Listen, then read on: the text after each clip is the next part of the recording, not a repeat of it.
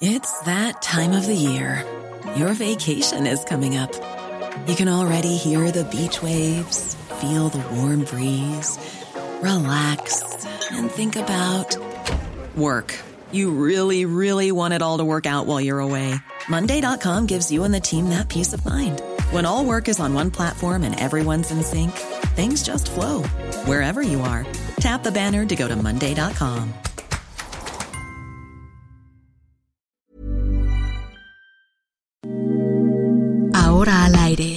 la una, con Salvador García Soto. Un encuentro del diario que piensa joven con el análisis y la crítica. A la una, con Salvador García Soto.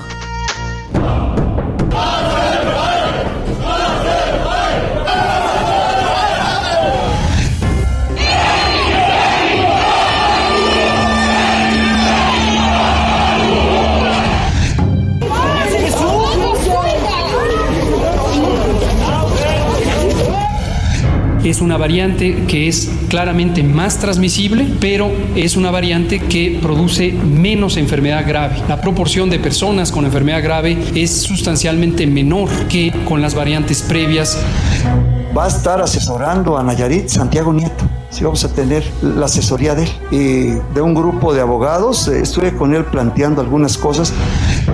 Está presentada la demanda por daño moral. Estamos solicitando medidas cautelares. No voy a permitir que nadie ponga en entredicho mi fama pública.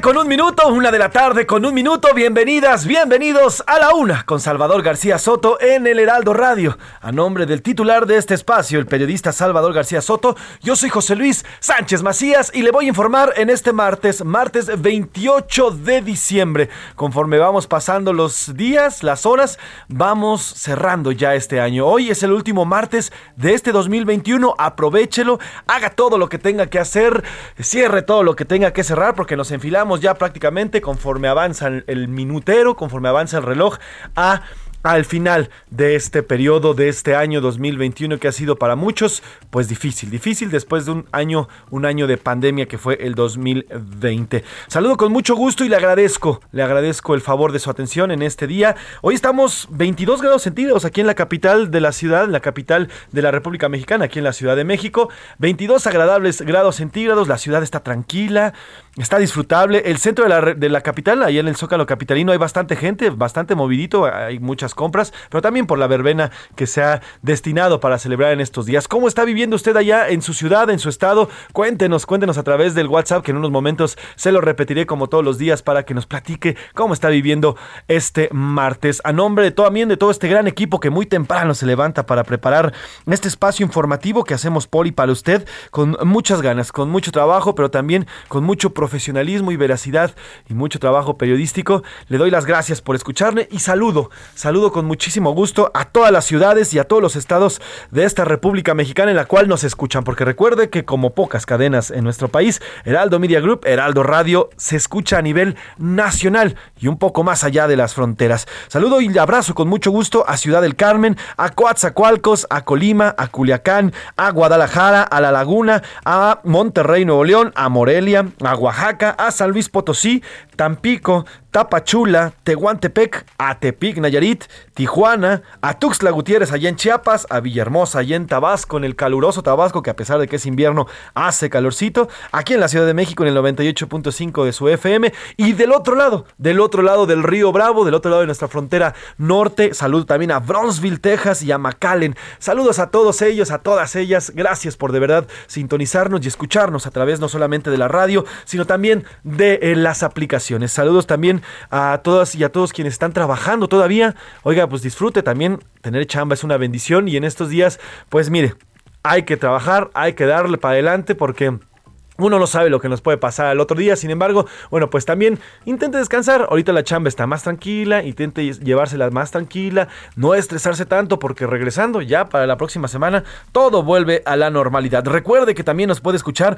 a través de nuestro sitio heraldodemexico.com.mx. Por cierto, uno de los sitios más consultados a nivel nacional, heraldodemexico.com.mx, en cuanto a noticias se refiere. Estamos entre los primeros cuatro lugares mes a mes y eso nos da muchísimo gusto también en las aplicaciones de radio, en TuneIn, también hay Radio y puede ingresar también al sitio emisoras.com.mx y buscar Heraldo Radio y escucharnos. Si usted se perdió el programa, si no tuvo chance de conectarse de 1 a 3 de la tarde todos los días, bueno, pues también Spotify a través de esta plataforma de streaming de música puede escucharnos en eh, eh, Spotify. Usted nada más busca a la una con Salvador García Soto y ahí aparecen todas las entrevistas, aparece bien diseccionado los programas por día, por fecha, en fin.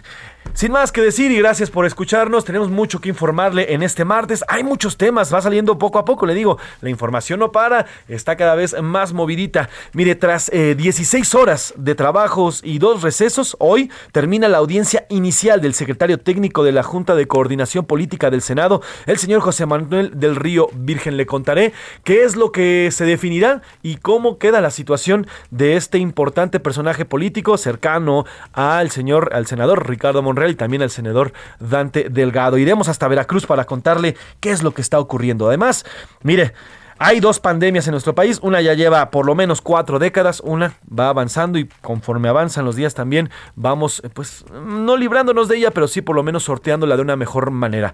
La primera, la más sangrienta y la que de verdad hemos sufrido durante cuatro décadas por lo menos, bueno, pues es, es la de la violencia. Este lunes, es decir, ayer, fue el lunes más más violento de todo el mes de diciembre. Mm, asesinaron, mataron a más de 90 personas en todo el país. Así que le contaremos y le daremos las cifras. Y como dicen por ahí, otra vez la burra al trigo. Hoy es martes de la salud en la conferencia mañanera del presidente López Obrador. Y como todos los martes, ahí estuvo el subsecretario Hugo López Gatel.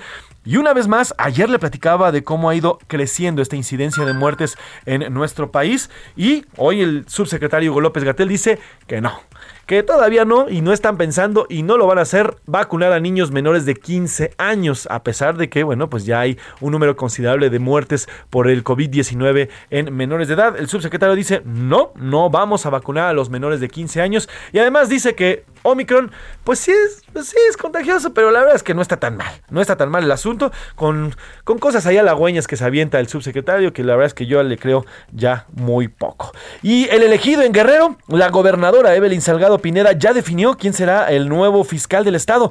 Es una mujer, oiga es una mujer y tiene carrera militar, le contaré. Había mucha polémica porque decían que podrían poner a alguien muy cercano a no solamente a, la, a, la, gobernadora Evelyn, sino también al papá, al senador Félix Salgado Macedonio, porque en la terna que se había propuesto al principio, se encontraba José Luis Gallosa, José Luis Gallegos Peralta.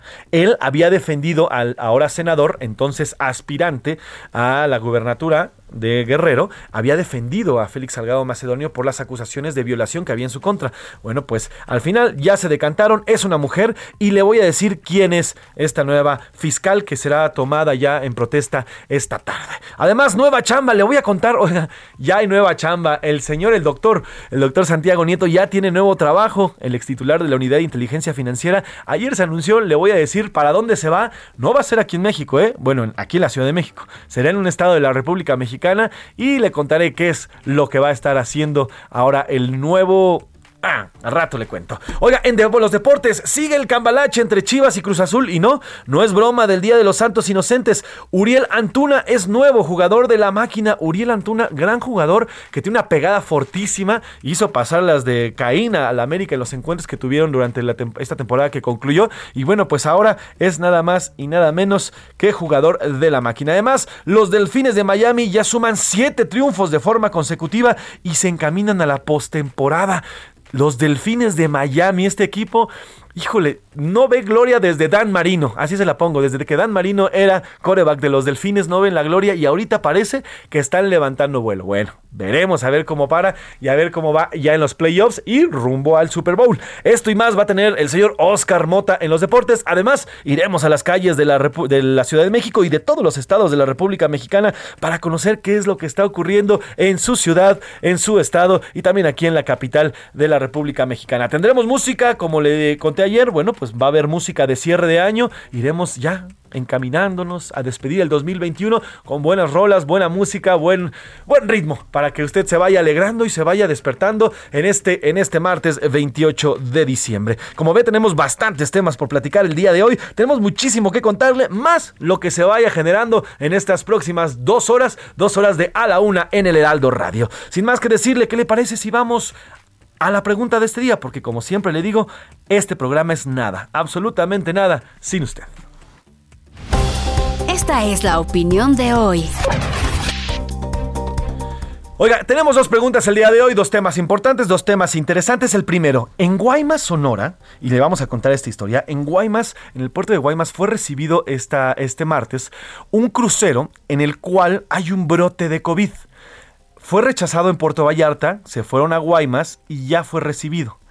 A esto le sumamos que por segundo día consecutivo la Terminal 1 y 2 del Aeropuerto Internacional de la Ciudad de México luce abarrotada luce abarrotada literalmente. Hoy por la mañana las filas nada más de las aduanas tardaron cerca de tres horas en cruzar de los vuelos internacionales que fueron llegando esta mañana. Y la pregunta que le hacemos en este martes aquí en A la Una es, ¿usted cree que las autoridades encargadas de recibir, las autoridades encargadas de recibir a los viajeros de otros países y también de otros estados de la República a diferentes puertos o a diferentes aeropuertos están actuando correctamente dentro de un contexto de la pandemia.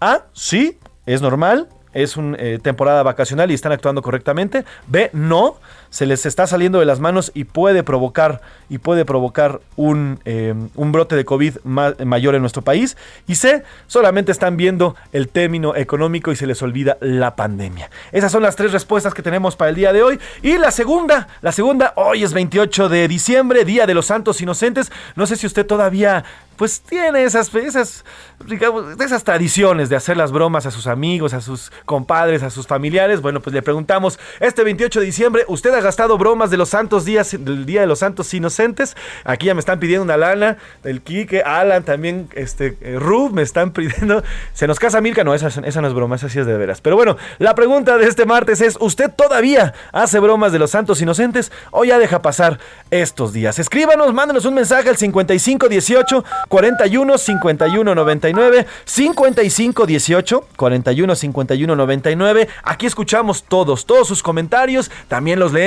y de todos los temas. Si usted, quiere opinar, mire, aquí estoy a sus órdenes. Aquí estoy escuchándolo y aquí los ponemos. Sin nada más que decir, ¿qué le parece si vamos a un resumen de noticias y luego, y luego comenzamos con la información, con la información aquí en A la Una con Salvador García Soto.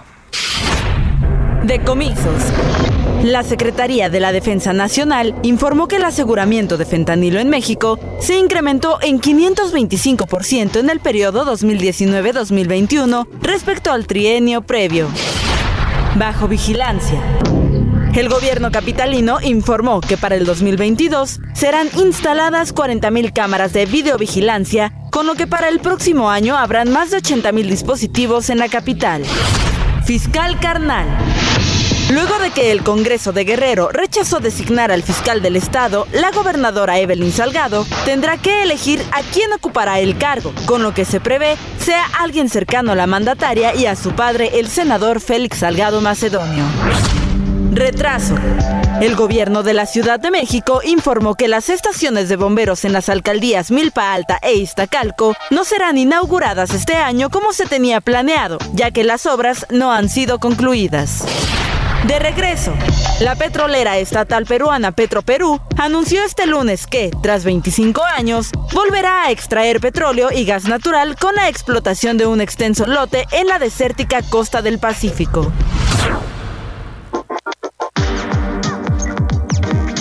Una de la tarde con 13 minutos, una de la tarde con 13 minutos y vamos directamente con la información. Como la adelantábamos y también lo escuchábamos en el resumen de noticias que nos brindó Milka Ramírez, eh, hace unos minutos la gobernadora morenista Evelyn Salgado Pineda designó como fiscal del Estado general a la teniente coronel Sandra Luz Valdovinos Salmerón. La noche de lunes Salgado Pineda notificó al Congreso, envió esta notificación y se conoce hasta este martes al Congreso de Guerrero esta designación a quien los diputados le rendirán protesta este martes cerca de las 4 de la tarde, es decir, en, más o menos dos horas. Valdovino Salmerón es teniente coronel del ejército con licenciatura en justicia militar. Fue representante de la asesoría jurídica de la Dirección General de, de la Administración de la Sedena. Ella no estaba en la terna que se había presentado en primera instancia. El pasado 23 de diciembre los diputados rechazaron esta terna, en la cual estaba, estaba compuesta por José Luis Gallegos Peralta, que por cierto, este señor, José Luis Gallegos Peralta, fue quien defendió, fue el abogado defensor de, eh, eh, del padre de la gobernadora, el señor Félix Salgado Macedonio, por las acusaciones en su contra de delitos por violación sexual. Ya fue definido, ya fue definido por la gobernadora y hacemos contacto hasta Guerrero, hasta el estado de Guerrero con Carlos Navarrete, corresponsal de Heraldo Media Group en esta entidad. Carlos, cuéntanos cómo estás, buena tarde. ¿Quién es esta nueva fiscal y qué va a pasar en las próximas horas con su cargo? Buenas tardes, efectivamente comentarte que la teniente coronel Sandra Luz Baldovino Salmerón fue designada por la gobernadora Evelyn Salgado Pineda como titular de la Fiscalía General de Guerrero, por lo que se espera que en la tarde de este martes rinda protesta en el cargo ante el Congreso local. Eh, la presidenta de la mesa directiva del Congreso, Flora Añor Beocampo, confirmó que ayer recibieron el oficio de la gobernadora con el que notificó el nombramiento eh, de la nueva fiscal, esto luego de que la semana pasada los diferentes grupos parlamentarios no llegaron a un acuerdo para que fuera el Poder Legislativo el que realizara la designación. Eh, Baldovino Salmerón forma parte de la lista de 44 aspirantes al cargo que se registraron en el proceso de selección, aunque no integró la terna que en un primer momento Evelyn Salgado hizo llegar al Congreso. Eh, y comentarte también que se espera que el día de hoy a las 4 de la tarde el Congreso de Guerrero sesione para que, entre otros asuntos, notifique al Pleno de la designación y, en consecuencia, le tome protesta a Valdovinos Salmerón. Eh, la teniente coronel llegará a la Fiscalía en sustitución de Jorge Suriel de los Santos Varila, quien dejó el cargo el pasado 15 de noviembre, argumentando motivos personales y ya estamos eh, esperando a la, eh, que dé la hora justamente para dar cobertura a esta sesión que eh, dará cuenta del inicio de esta nueva administración al frente de la Fiscalía General del Estado. Carlos, te quiero preguntar qué tan cercano o qué tan cercana es esta nueva fiscal a, la gobernadora, porque se hablaba en inicio que incluso podría haber un llamado, y así ya como se llama ya en nuestro país, un fiscal carnal por aquello de, del señor Peralta que también estaba en, la, eh, en esta terna que había presentado la gobernadora. ¿Qué tan cercana es esta nueva fiscal al gobierno de Evelyn Salgado? Claro, comentarte que eh, hasta este momento hay pocos antecedentes respecto a la persona que ha sido designada por la gobernadora Hubo muchos nombres que circularon previo a este proceso, eh, se hablaban de eh, Ramón Almonte Borja, el propio José Luis Gallegos, eh, varios personajes, nunca destacó Sandra Luz Valdominos como una de las favoritas, no sonaba su nombre como la recomendada, por así decirlo, del gobierno del Estado, y hemos estado tratando de indagar y poca información hay al respecto, se sabe únicamente que viene del, de la Secretaría de la Defensa Nacional pero no, ha, no hemos encontrado algún indicio de que tenga una relación cercana con la gobernadora, con el senador Félix Salgado Macedón. Bueno, pues estaremos pendientes y hacemos contacto contigo en cuanto ocurra esta, pues ya este nombramiento, esta ratificación por parte del Congreso local. Carlos, por último te quiero preguntar qué pendientes hay, además de la violencia que impera en el Estado, qué pendientes fuertes hay para la fiscalía que deja el señor Jorge Suriel, pues prácticamente a dos años de que culminara su, su, su, su mandato, su, su cargo en, ese, en esa fiscalía.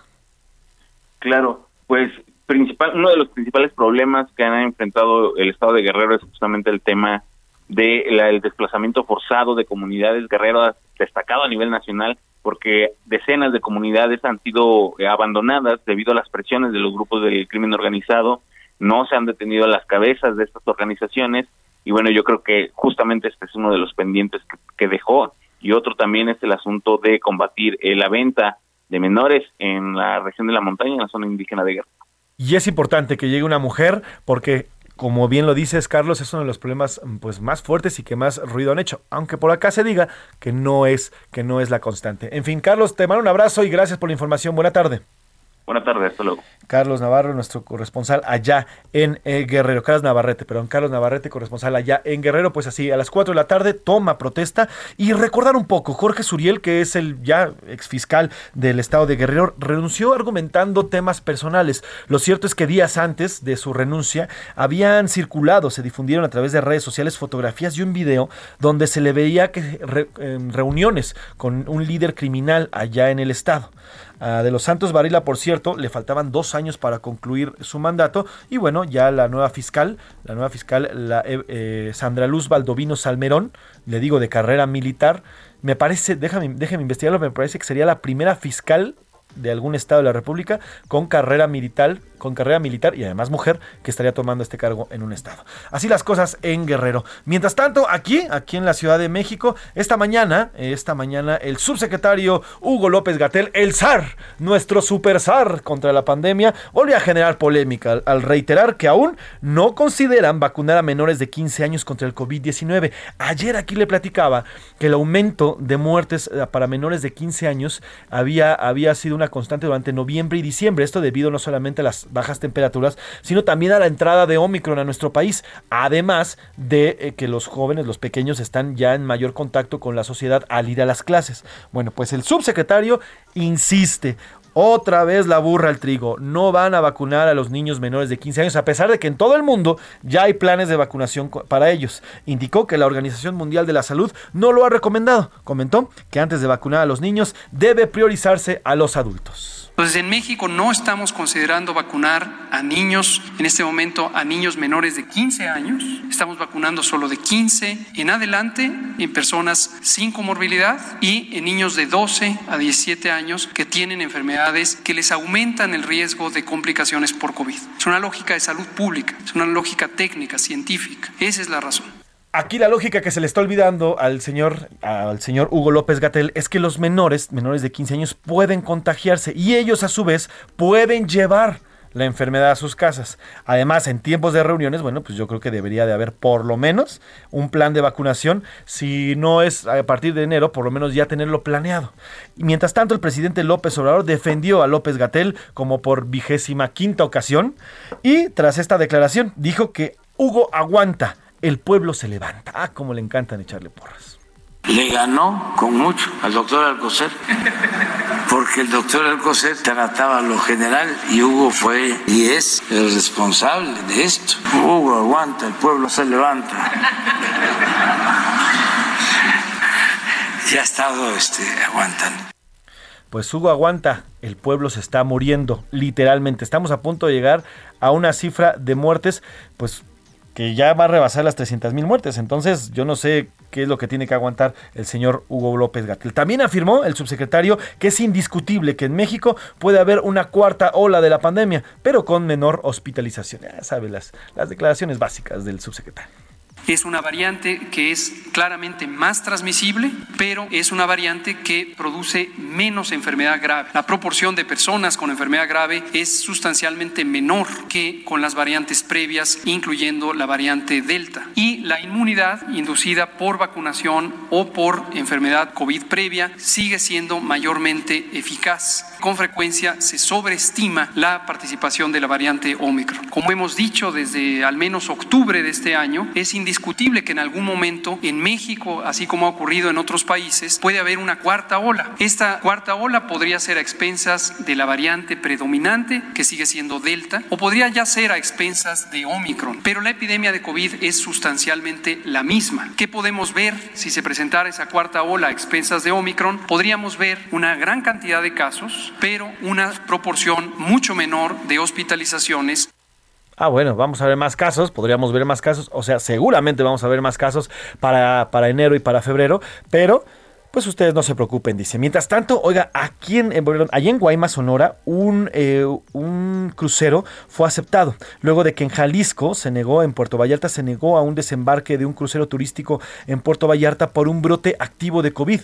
El barco fue recibido en el puerto de Guaymas, allá en Sonora. La Secretaría de Salud y de Turismo y la de Turismo de aquella local, de aquella entidad y aseguraron que el gobierno de México reitera el compromiso de respeto a lo establecido con el reglamento sanitario de la OMS, por lo que se recibirán cruceros en los puertos marítimos del país. Así lo dijeron las dos dependencias. Por lo pronto ya hay un crucero con un brote de COVID en el puerto de Guaymas, Sonora, el cual fue rechazado desde Puerto Vallarta. Y hoy por la mañana, en, la terminal 1 y 2 del Aeropuerto Internacional de la Ciudad de México, hubo un... Em, un exceso de llegadas, cerca de 20 vuelos internacionales llegaron y no se dieron abasto, por lo que más de 1.200 personas se congregaron en las zonas de aduanas, algunas de ellas sin cubrebocas se lo quitaban al bajar y sin sana distancia, sin ningún tipo de medida. Así llegaron de otros países a nuestro país ya en miras a las festividades del fin de año. Aquí en la Ciudad de México, Claudia Sheinbaum planteó posponer el concierto de fin de año. Dice que no hay que alarmarse, pero que sí es una medida, es una medida precautoria. Sería una cuestión de precaución nada más al ver que hay un ligero incremento de los casos, pero no es una alarma ni mucho menos, sino sencillamente una medida precautoria para evitar mayores número de contagios, mayor número de contagios. Entonces, más tarde vamos a estar informando, estamos poniéndonos de acuerdo justamente con eh, la producción de este evento para que podamos posponerlo, no cancelarlo, sino posponerlo. Esas sí son medidas de, de veras. O sea, hay un pequeño aumento, vamos a posponerlo, no a cancelarlo y tomamos buenas medidas. Bien, bien por la jefa de gobierno de la Ciudad de México que toma esta decisión. Y bueno, vamos a ir a una pausa, se nos fue rapidísimo, regresamos con más temas aquí en A la Una. Escuchas A la Una con Salvador García Soto. En un momento regresamos. Sigue escuchando A la Una con Salvador García Soto. Ahora, la rima de Valdés. O de Valdés, la rima. Que la inocencia nos haga para el 2022 no hacerla tanto de tos, porque hacerlo no nos paga. En verdad digo, no se haga guaje ni el inocente, mucho menos inconsciente de lo que ya nos depara este mundo lo acapara nuestro señor presidente. Es Día de los Inocentes, inocente palomita, en esta fecha bonita para decir lo que sientes. Espero sea conveniente que no nos creamos engaños, porque para el próximo año a los crédulos demás no les va a tocar la paz por los problemas tamaños. No le prestes a quien pida, a nadie ni a tu pareja, para que no se haga compleja tu relación más querida. Atrapados sin salida, estamos de inocentadas. Hay personas descaradas en la política nuestra. La inocencia nos secuestra. Esas sí que son jaladas.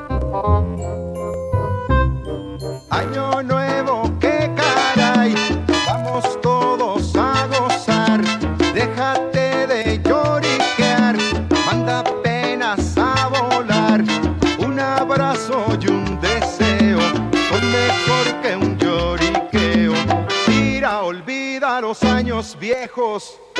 Y entrégate a disfrutar. Oye, gocemos mejor parejos. Vente conmigo a bailar. Una de la tarde con 31 minutos, una de la tarde con 31 minutos. Oiga, sabor, vamos a ponerle sabor a esta tarde de martes, ya enfilándonos, como le decía, al fin de año. Celebramos el fin de año, que ya nos acercamos poco a poquito, pasito a pasito, y qué mejor que hacerlo con la Sonora Santanera. Año nuevo, qué caray se llama esta canción, publicada en el año 2010, en el año 2010 por Sonora Santanera. Una gran canción, una gran canción que le pone saborcito a este, a este martes que mire a la sombra, hace frío, yo tengo frío. Si usted tiene frío o está calorcito, bueno, pues mire, póngase a bailar. Vamos a escuchar un poquito más de la Sonora Santanera. Año nuevo, qué caray. Mira, olvida los años viejos. Mira, entrégate a disfrutar. Lo mejor del año nuevo me permito yo desear para ti. Mira, olvida los años viejos. Mira, entrégate a disfrutar. Ay, un abrazo y un A la Una con Salvador García Soto. Una de la tarde con 32 minutos, una de la tarde con 32 minutos y vamos hasta Sonora porque ya le decía que en Guaymas embarcó un crucero en el cual ya fue confirmado un brote con COVID-19. A pesar de ello, las, eh, pues, las autoridades federales, tanto de turismo como de salud, han dicho que seguirán recibiendo a este tipo de embarcaciones. Mire, si fuera otro país, nanay, ¿eh? Nanay que embarcan, nanay que que llegan a algún puerto de algún otro país. ¿eh? Mientras tanto, aquí en Guaymas, pues en Sonora, ya fue aceptado. Vamos directamente hasta Sonora, precisamente hasta el estado, con Gerardo Moreno, quien nos cuenta qué hay y qué información se tiene sobre este, este crucero. Buenas tardes, Gerardo. Hola, ¿qué tal? Muy buenas tardes. Es un gusto saludarlos desde Sonora, donde efectivamente el día de hoy llegó al puerto de Guaymas el crucero MZ Suderman el cual cuenta ya con 37 casos confirmados de coronavirus entre sus pasajeros, eh, 19 de ellos en la tripulación. Eh, sin embargo, pues autoridades del puerto aquí sonorense permitieron que desembarcaran los pasajeros de dicho crucero para conocer la ciudad, aunque únicamente se permitió que llegaran a aquellas personas que contaran con una prueba rápida de COVID-19 negativa. Te platico que los, A ver, Gerardo, Gerardo, Gerardo, per- perdóname que te interrumpa. A ver, las autoridades en Sonora permitieron que las personas que estaban arriba del barco bajaran a Guaymas para que conocieran la ciudad, para que Así conocieran es. el puerto. para que pudieran eh, traspasarse en la ciudad y bajar a hacer un poco de, de turismo en la región eh, y pues permitiendo prácticamente que pudieran andar ahí por la ciudad eh, totalmente libres, eh, como te comento, siempre y cuando se les hiciera una prueba rápida y saliera negativa ahí arriba del barco. Y pues sí, ya el día de hoy, hace aproximadamente a las nueve y media horas eh, de hora aquí de Sonora, empezaron a llegar, eh, a desembarcar los turistas y pues posiblemente estarían paseando todo este día aquí por la ciudad de Guaymas. A ver, Gerardo, es decir, tú y yo sabemos que si nos contagiamos de COVID, en una prueba rápida en ese día no va a salir, aunque ya tú o yo portemos el COVID. Aún así, con esta prueba rápida, que ni siquiera es una prueba que supuestamente tiene mejores resultados, aún así les, da, les dieron chance de bajarse y, no hay una zona restringida, o sea, pueden ir por todo Guaymas. Así es, totalmente libre fue lo que determinaron a las autoridades, tanto municipales como de turismo estatal, eh, aseguran o fue lo que estuvieron comentando que se cumplirían todos los protocolos sanitarios.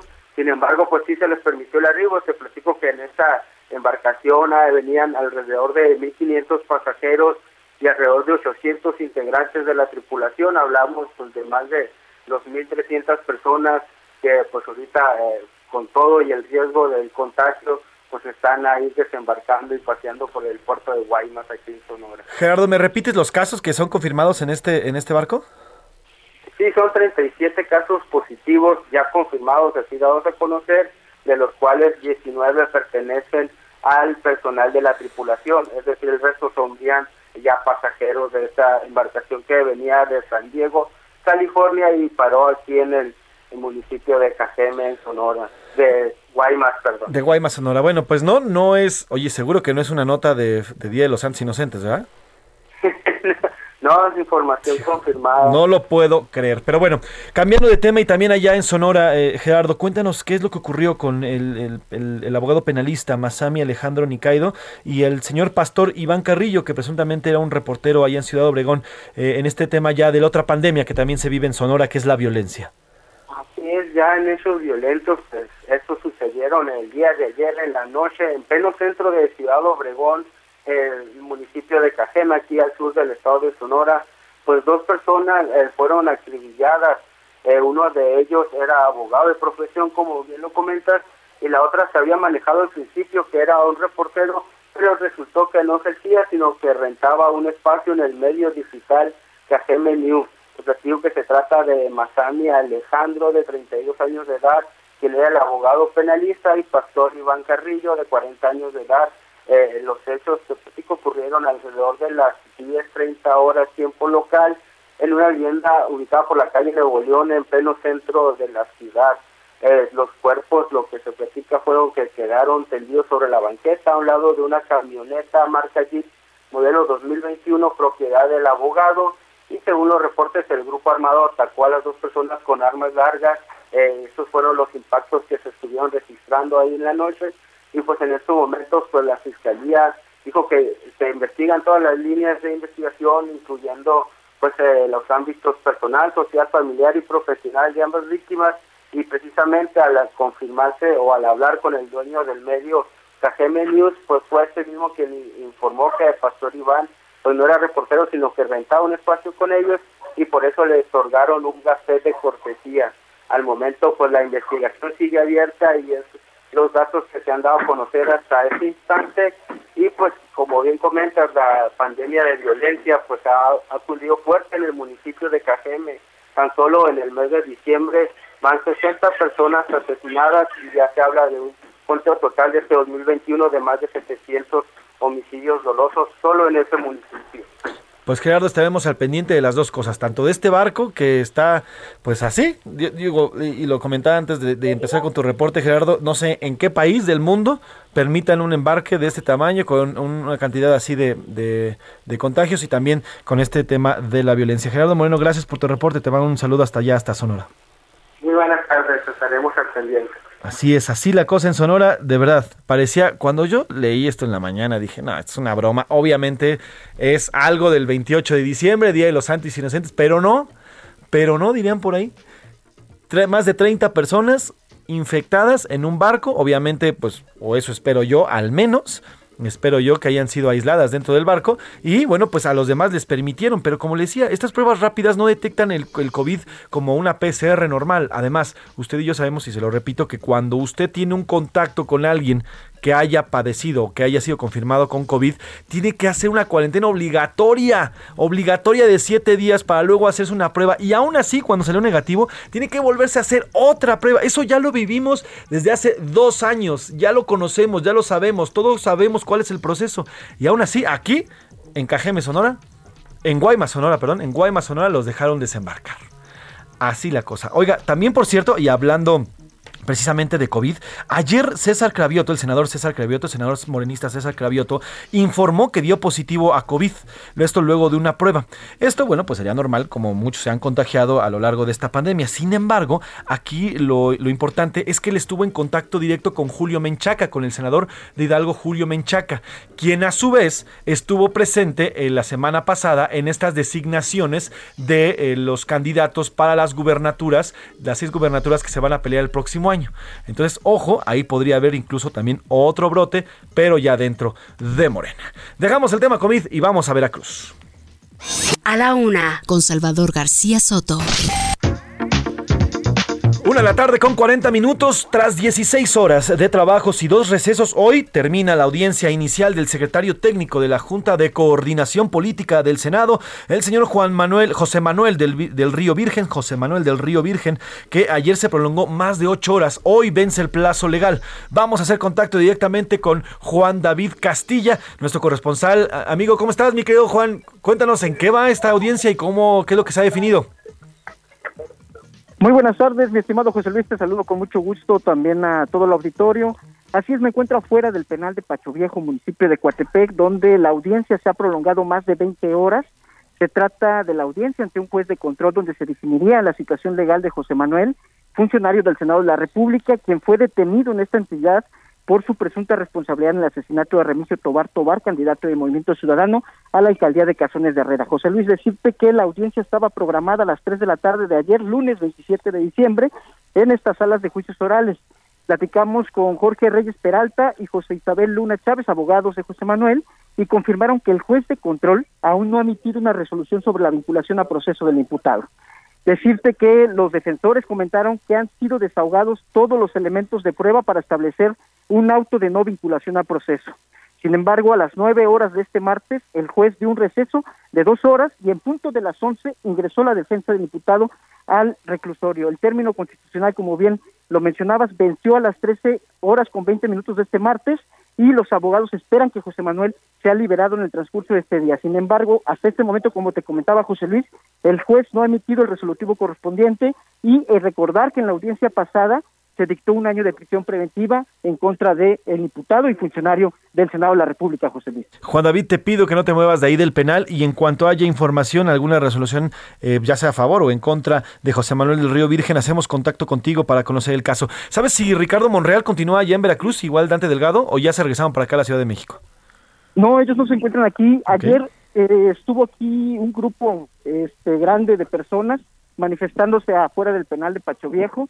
Sin embargo, se retiraron ayer por la noche y en este momento está tranquilo, no hay funcionarios. Solo destacar que se encuentra aquí en el sitio el líder estatal de Movimiento Ciudadano, Sergio Gil Rullán, quien también se ha pronunciado en varias ocasiones para que sea liberado su compañero de partido, José Luis. Pues estaremos pendientes, Juan. Te pido que por favor no te muevas ahí del, del penal y estaremos en contacto constante en estas dos horas contigo. Te mando un abrazo, querido Juan. Abrazo. Un abrazo, mi estimado. Aquí seguimos pendientes. Juan David Castilla, él es corresponsal de Heraldo Media Group allá en, en, Veracruz. Por cierto, mire, en este caso, la Comisión Nacional de Derechos Humanos atrajo el caso. Dijo, y a través de un comunicado, que con la finalidad de documentar posibles actos u omisiones cometidos por parte de servidores públicos de la Fiscalía General de Veracruz, atrae el caso y seguirá de cerca todo lo que vaya en cuanto al proceso que se le sigue a este secretario técnico de la JUCOPO. Además, la comisión agregó que que quienes señalaron que existían anomalías en su detención deben ser investigadas. Mientras tanto, el senador Ricardo Monreal, presidente de la Jucopo en el Senado, dijo que ante las injusticias y detenciones arbitrarias de José Manuel del Río, no puede actuar con neutralidad ni tibieza tampoco dar en extremos, tampoco caer en extremos, pero sí luchar por, la, por lo que prevalezca y prevalezca la ley. Mientras tanto, es que ya se volvió todo unos dimis y diretes incluso dentro del mismo Morena. 14 diputados morenistas respaldaron al gobernador de Veracruz, Cuitlagua García, por el caso de la detención. En una carta abierta señalaron que en ese estado no existe persecución en contra de quien piense diferente. La firmaron entre algunos otros diputados Armando Antonio Gómez, Claudia Tello, Esteban Bautista, también Rosalba Munguía y otros, otros 12 diputados más que, bueno, pues están protegiendo y cuidando también al gobernador Cuitlagua García, quien ha sido señalado por por algunos senadores, por senadores en específico Ricardo Monreal, al, al, gobernador de orquestar toda esta detención para afectarlo a él directamente. Así que bueno, pues muchas lecturas en el tema, veremos qué es lo que resuelve, ya nos decía Juan David Castillo que en cualquier momento el juez dictará, ya sea que continúe su proceso en libertad o que, o que continúe su proceso dentro de la cárcel en este año de prisión preventiva que se le dictó. Recordemos que le fue dictado un año ya de prisión preventiva por el delito de delito en su grado de autoría intelectual en contra de un candidato allá en Movimiento Ciudadano el pasado proceso electoral del señor eh, René Tobar Tobar de Movimiento Ciudadano. Así que veremos en qué para. Mientras tanto, hay muchas lecturas políticas, ¿eh? muchas lecturas políticas que todas apuntarían a afectar directamente al senador Ricardo Monreal. Vamos a otro tema. A la una, con Salvador García Soto. Y nos vamos a ir ahora de Veracruz hasta Nayarit, porque ¿qué cree? Adivine quién ya tiene chamba. Bueno, nosotros esperemos que sigamos teniendo chamba, pero ya el señor Santiago Nieto, el doctor Santiago Nieto, ex titular de la Unidad de Inteligencia Financiera, ya tiene chamba y será nada más y nada menos que en el bello Nayarit. Karina Cancino, cuéntanos de qué va a trabajar contigo, Karina, o dónde va a andar el doctor Santiago Nieto. Buenas tardes. Estado, eso parece a partir de enero del próximo año, así lo dio a conocer el gobernador del estado Miguel Ángel Navarro Quintero en una conferencia de prensa, quien señaló que será asesor del gobierno de Nayarit, Santiago Nieto Castillo, como bien lo decías, ex titular de la Unidad de Inteligencia Financiera de la Secretaría de Hacienda y Crédito Público. Pero vamos a escuchar cómo lo dijo el gobernador. Ya hubo dos contrataciones que se hablan de reflejar en el mes de enero. Una con una persona que tenga una coincidencia, una coincidencia más allá de una amistad que pudiera ser, por una necesidad que tiene Nayarit. Va a estar asesorando a Nayarit Santiago Nieto. Sí, vamos a tener la asesoría de él, de un grupo de abogados. Estuve, estuve con él planteando algunas cosas que para mí es muy necesario. Reordenar las instituciones públicas, el manejo de los recursos, su transparencia y su vinculación a través de órganos de inteligencia que él conoce muy bien. Y bueno, no dio a conocer José Luis Auditorio si se va a crear una unidad de inteligencia financiera también en Nayarit, si habrá una secretaría, alguna dependencia o alguna situación en particular para esta nueva contratación que tendrá el Estado. Y bueno, qué decir que es más que sorprendente este nombramiento o este anuncio que hace el gobernador, porque, bueno, Santiago Nieto Castillo a principios de noviembre renunció al gobierno de México en esta instancia en la que estaba en la UIF porque fue controversial su matrimonio con Carla Humphrey, la consejera electoral, eh, por esta suntuosidad que se hizo o se denotó de su boda allá en la antigua Guatemala y que consideraron muchos de sus críticos pues no correspondía a los preceptos de austeridad que tiene la 4T, esta, este gobierno de transformación. Así que pues eso es lo que podría suceder en enero en Nayarit, tendremos un nuevo colaborador de gobierno y se suma a las listas de trabajadores en nuestro estado. Este sí, ya es un hecho. El señor Santiago Nieto, el doctor Santiago Nieto, formará parte de la nómina del gobierno de Nayarit en este anuncio que hizo ayer el doctor Navarro. Literalmente, Pues- ya se vería manejando, pero bueno, ayer lo confirma. Así es, no se ha visto, bueno, no he visto yo alguna declaración de Santiago Nieto Castillo No, no. eh, oficial respecto a esta situación, pero bueno, el gobernador del estado ya lo ha declarado ante medios de comunicación y esperemos pues solamente que confirme eh, Santiago Nieto que viene para acá a comer camarones. A comer camarón y aguachile, que es muy rico, por cierto, allá en Nayarit y visitar sus playas. Oye, por cierto, Cari, en esta, en esta visita o en este ya planteamiento, ¿se espera que llegue que a partir del primero de enero o no se tiene todavía una fecha específica? No se saben más detalles. No hay más detalles, no hay una fecha en específico, solo sabemos que es en enero del año que viene, así lo, lo dijo el gobernador en este, en este, en esta declaración que hace, así que esperaremos, por lo menos, eh, para conocer también eso que se mencionaba, a qué área viene a trabajar y si será parte del gabinete o solamente como del grupo de asesores. Bueno, pues estaremos pendientes, estaremos pendientes, Karina, y bueno, pues cualquier cosa nos reportamos acá, acá en, en el programa o en los diversos espacios de Heraldo Media Group. Te mando un abrazo, querida Karina. Muchas gracias, José Luis, saludos a todos. Saludos. Karina Cancino, corresponsal allá en, en Nayarit. Por lo pronto, el señor Santiago Nieto. Hi ho! Hi ho! Hi ho! Hi ho! C'è il sole a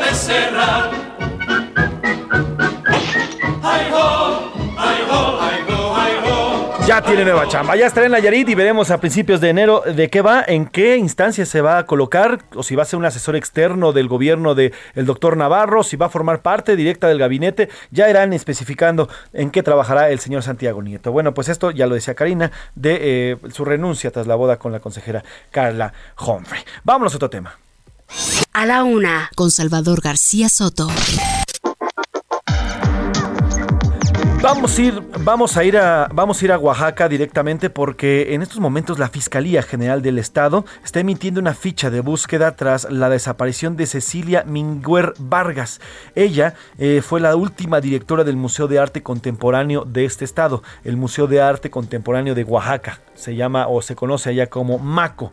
Esta, eh, esta experta en, arte eh, habría desaparecido el día de el pasado 25 de diciembre y desde entonces no hay información sobre ella. Hoy se lanza esta ficha para que sea para que sea buscada. Se presume que puede vestir o así es como se está hablando que podría vestir jeans, zapatos o tenis negros y blusa típica, prendas características de su venta, de su de su vestimenta cotidiana. La Fiscalía General del Estado de Oaxaca comparte la complexión de, de Minguer Vargas, que es robusta, tiene cabello corto. Vamos a ir directamente hasta el estado oaxaqueño, hasta Oaxaca, para que Karina García nos cuente eh, esta de- desaparición y qué, es, qué información se tiene de esta exdirectora del Museo de Arte Contemporáneo, Cecilia Minguer. ¿Cómo estás, Karina? Buena tarde.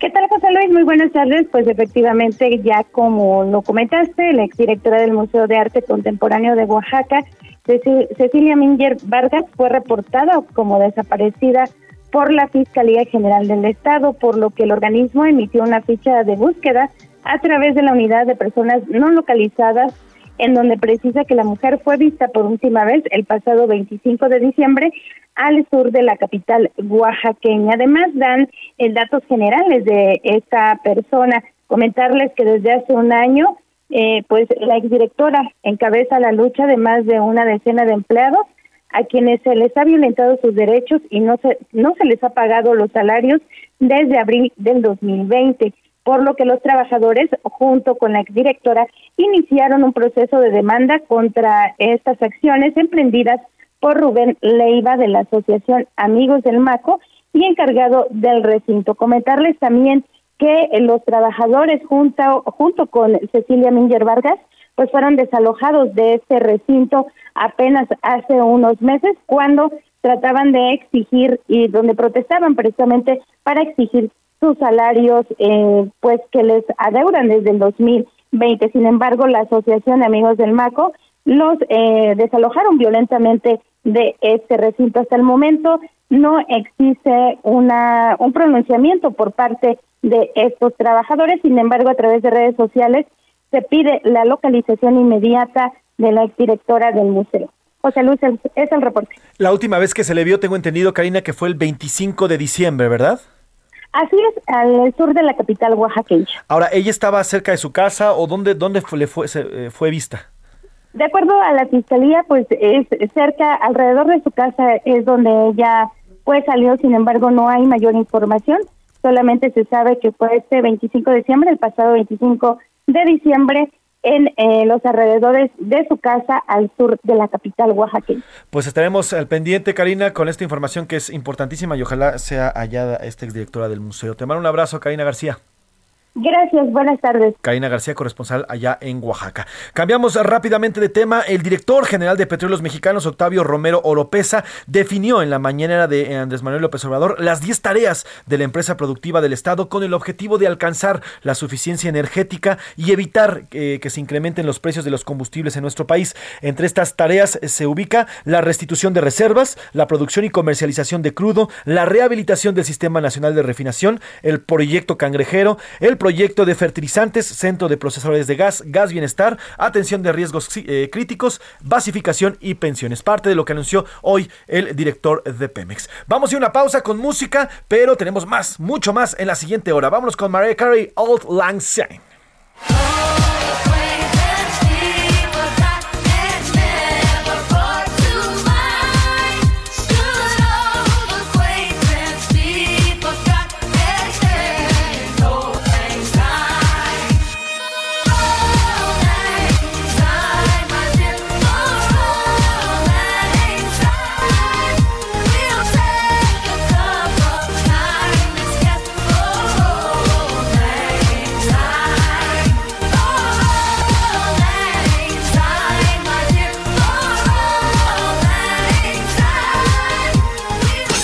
Escuchas a la una con Salvador García Soto. En un momento regresamos.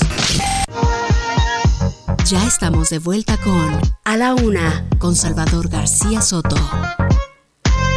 Año nuevo de esperanza, año nuevo que vendrá, cargadito de alegría y promesas de felicidad.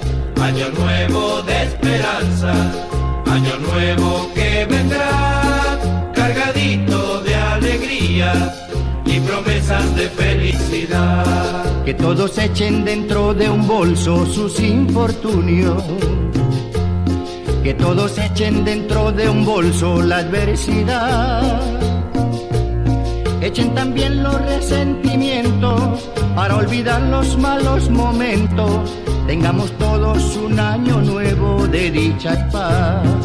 Año nuevo de esperanza, año nuevo que vendrá, cargadito de alegría y promesas de felicidad.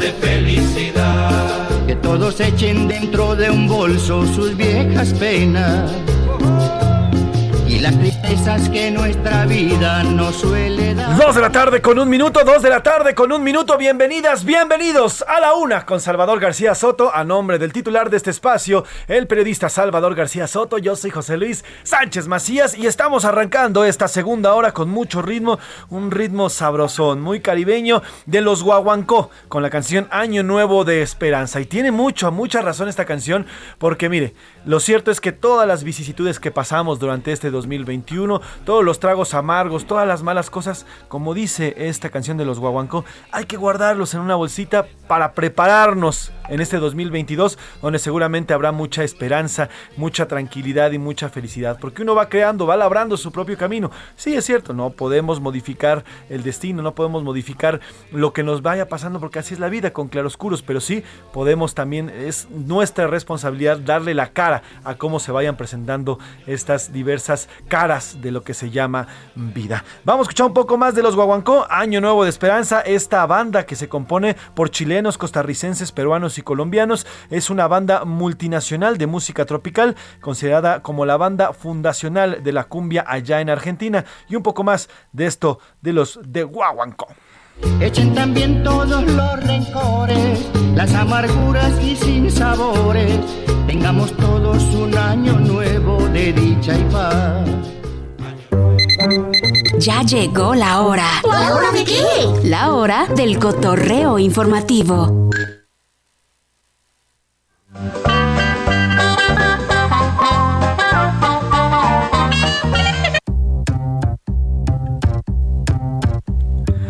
Dos de la tarde con dos minutos, ya está aquí Laura Mendiola y Milka Ramírez. Ahora nos cambiaron un poquito el orden, pero ¿qué les parece si vamos a cotorrear primero, ya que nos pusieron el cotorreo informativo? ¿Cómo están? Muy bien, José Luis, muy bien, Laura. ¿Ustedes cómo están? Lau. Yo pues con toda la actitud. Eso. Estamos ya al segundo día de la semana, la última del año, ¿no? Y con toda, con toda la motivación. Eso me gusta, muy bien Laura, con toda la sonrisa. Además, si ustedes nos están viendo a través de la plataforma heraldodemexico.com.mx, aquí estamos con muchísimo gusto, presentes y en vivo para contarles e informarles. Oigan, ¿qué traen de cotorreo para esta tarde? Cuéntenme. Va mi Lau primero. Vas, Lau, cuéntale. Bueno, pues yo antes que nada les quiero preguntar si alguna vez ustedes se portaron tan mal que Santa y los Reyes los dejaron plantados con los regalos. Híjole, no. No, creo que no, creo que no fui lo suficientemente mal portado para. Sí, sí me castigaron, no me tra- ah, hubo ocasiones que no me trajeron lo que pedí, pero sí, sí, sí, no todo lo que pedí, pero sí, sí, siempre me trajeron, la verdad. La verdad es que a mí no, pero sí tengo primos a los que no les lleva, no, sí, no llegó Santa Claus, pero a mí no, no a mí no. ¿Y a ti, Bueno, Laura? pues qué afortunados, porque fíjense que en ¿Por qué a mí sí? Sonora... ¿Por qué a mí sí? porque- ¿Qué porque fíjense que en Sonora Ajá. un niño se levantó súper motivado a, a- a- a- a ver qué le había traído Santa, ¿no? De Navidad. Y se topó con la sorpresa de que le había dejado carbón. Carbón, o sea, se portó muy mal. Uy. Y la tradición dice que a quienes les traen carbón es porque justamente se portaron muy mal todo el año, ¿no? exactamente. Bueno, pues en vez este chavito se hizo viral porque en lugar de desmotivarse y de hacer berrinche y, y de, de- de pasarla mal, dijo, pues ¿y por qué no se va a hacer o no se va a hacer la carnita asada? No, bueno, eh, eh, con Eso toda es- la actitud. Eso es positivismo, ¿eh? Eso es positivismo y esa es toda la actitud. Muy bien, me gusta este chavo. Mira, vamos a escuchar la Vamos a escuchar. Carnita asada. Lo bueno es que Santa me trajo eso, ¿verdad? Sí, pues. Para hacer carnita asada. Yo pensaba que eran unos carritos. y bueno, la verdad es que después su mamá subió otro video Ajá. en donde ya justamente pasa la broma y lo que le trajeron en realidad eh, Santa Claus pues fue una tableta. Muy bien, muy bien. Qué Ah. bueno. Mira, yo tengo una historia, hay una historia muy bonita precisamente de Navidad en la que están dos niños y un padre de familia hace un experimento. A uno de los niños es como muy negativo y muy enojón y el otro de los pequeños es muy positivo y muy alegre. Y justamente en, eh, en un cumpleaños, porque los dos eran gemelos, en un cumpleaños a uno le regala una patineta. Y entonces cuan- al, enojón, al que no es positivo, al negativo, entonces abre su regalo, ve la patineta y dice, no, ¿cómo crees, papá? Me voy a romper la cara, me voy a caer, me voy a lastimar, me voy ta, ta, ta, y empieza a reclamarle porque le regalaron una patineta. Mientras al otro niño, su papá le puso popó, le puso caca literalmente de caballo. Entonces el niño abre, el niño positivo abre el regalo y ve, y entonces voltea a ver al papá súper feliz. Y le dice al papá, "¡Eh! Me trajeron un caballo. Súper feliz, es una gran historia de cómo la vida tiene dos lados de verse y eso es lo, también lo que platicábamos para iniciar este segundo año. Milka Ramírez, cuéntanos. Les cuento, pues yo sigo con los regalos de Navidad porque la verdad es que amo estas fechas, me encantan. Y en Estados Unidos, una señora mayor llamada, bueno, apodada Cucú, su Ujú. nombre real es Lilian Mejía, publicó un video porque recibió el regalo que no había tenido nunca en su vida. Nunca. Esta fue su reacción. Me llore. Ay, enséñala, enséñala, vaya. No llore porque va a salir fea. su regalo, está llorando. Y lo que pasa es que ella nunca había recibido una muñeca. De niña nunca tuvo una muñeca. Y entonces Ah. los empleados, su- los- sus compañeritos de trabajo, le regalaron la muñeca y bueno, la reacción fue tan emotiva que lo mismo se hizo viral en redes sociales y recibió todo tipo de comentarios positivos y de amor por este regalo. Ah, súper bien, qué bonitos, qué bonitos regalos les dieron a estos niños. Bueno, al final una broma, una buena broma para el niño, pero la señora también nunca es tarde para recibir una muñeca y qué ternura. Qué bonito que pasaron así la Navidad. No muchos niños, no muchos adultos tuvieron la, pues, la bondad de pasar así una Navidad. Sin embargo, bueno, pues estas historias alegran, alegran el alma. Dejamos el cotorreo y qué les parece si vamos ahora con los mensajes. Vamos a leer mensajes. Eh, hoy hicimos dos preguntas, Milk. La primera de ellas eh, al respecto de eh, sobre este increíble crucero que bajó en Guaymas y ya incluso ya bajó gente y aunque hay contagios y demás y además toda la gente que hay en el aeropuerto y que y siguen llegando y el otro tema este 28 de diciembre si continúan haciendo bromas para el Día de los Santos Inocentes. Cuéntanos qué dijo la gente de Milk. Buenas tardes, excelente día, soy Heriberto. En cuanto al crucero con infectados para México, es imposible evitar que lleguen y desciendan con el alto nivel de precariedad y pobreza de la economía y la población. Es una bomba de tiempo. Muy bien, sí, la verdad es que eh, al final ah, son, son contagios que van llegando a nuestro país y son cosas que van a ir, que van a ir pasando. Pero bueno, Sí, claro, y creo que llega un punto en el que tampoco se va a poder evitar. Simplemente hay que cuidarnos todos y seguir manteniendo la sana distancia. Y el problema, Milka, es que van llegando de otros países, ellos van a llegar aquí, van a continuar y se van a ir. Al final, los que nos vamos a quedar con la cruda de contagios, el próximo mes, que es enero, las primeras dos semanas, tres semanas, vamos a ser nosotros. Así es, José Luis. Hola, buenas tardes, José Luis. Soy Alejandro Amezcua de Hola, Ciudad Alejandro. de México y mi opinión es que es normal que haya este tipo de fenómenos donde la gente sale y eso es en todo el mundo porque cada persona tiene un plan de vida y ningún gobierno lo puede cambiar. Solo sí puede solicitar tomar todas las precauciones para evitar ser contagiados por COVID. Claro, eso es lo que decimos. Tenemos que cuidarnos, tenemos que hacer todo por cuidarnos mutuamente. Todos tenemos que cuidarnos. Ahora, si las autoridades no están dando las facilidades para cuidarnos, como en este caso de que desembarcan un crucero de Guaymas, porque, bueno, ya están aquí, ya déjenlos pasar. Pues no, la verdad es que yo, y repito, en ningún otro país, yo no, no veo a Estados Unidos, en Florida, por ejemplo, recibiendo a un crucero con 50 personas contagiadas. O no veo en, no sé, en España o no sé, en algún, otra, algún otro puerto recibiendo un crucero con esta cantidad de contagiados. Y menos que los dejen bajar a sus puertos y a sus ciudades para que hagan turismo. Pues no, yo no lo veo. Sí, claro, hasta cerraron sus fronteras para evitar que entra- la entrada de la variante, ¿no? Por sí, ejemplo. exactamente. Aquí hay un comentario, dice, es una pena que algunos periodistas de radio editorializan a placer los dichos de Gatel. Bueno, pues al final respetamos su opinión. ¿Su nombre es? No da nombre, no, no pone Es nombre. que el problema es, eh, no editorializamos, es que en todo el mundo están vacunando a los menores de edad, están haciendo planeación de vacunación para menores de 15 años y la Pfizer ha dicho que se puede vacunar a los mayores de 2 años con esa vacuna, pero pues en nuestro país, según el señor Hugo López Gatel, pues no se puede. Bueno, oigan, les mandamos un saludo a Paula de a Paula Selene de Anda que nos está escuchando, un abrazote a mi querida Paui. Te queremos, Paui, te queremos. Feliz Hola, Navidad, Paui. un abrazo. Muchas felicidades, Pau, un Paui, abrazo. un abrazo a Paui. Lau. Pues aquí prácticamente nos mandan unos saludos a la gente que nos escucha vía internet. Nos dice que les encanta cómo conducimos el, este, el cotorreo informativo, Eh, muy bien, que muy les bien. da mucho gusto. Eh, también nos mandan... eh, nos manda saludos, Pau, también ya me mandó su mensaje Pau, que nos viene Pau, escuchando saludos en el radio.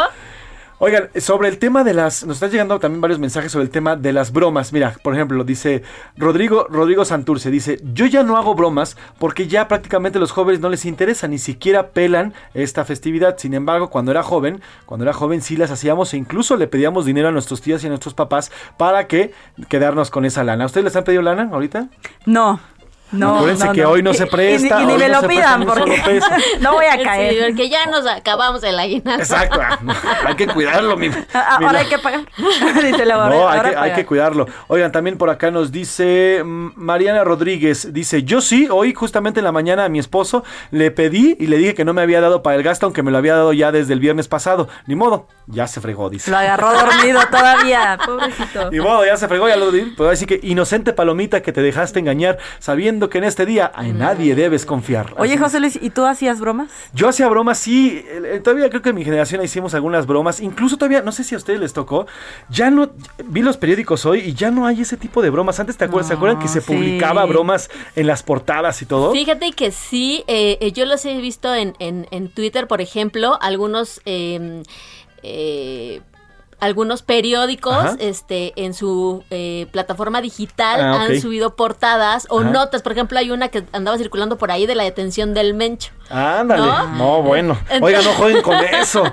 Con eso no se juega. Y otras, pues que eran, estas notas parecen sacadas de ficción, dice, pero son más que realidad. Entonces te, te, te hablaban, pues, de, de hechos chuscos que ocurrieron a lo largo del año. Sí, sí, y que no, no, no son broma. Bueno, pero les digo, yo sí me acuerdo que yo creo que hasta hace como 5 o 6 años, todavía en las portadas había como así de, este, no sé, eh, Hugo Sánchez, presidente de la República, ¿no? Cosas así, este, como súper raras. Y ya no, ya no las hay. Ahorita incluso a los jóvenes ya les vale, ya ni siquiera saben por qué es el 28 de diciembre, ya no hacen bromas, ya nada.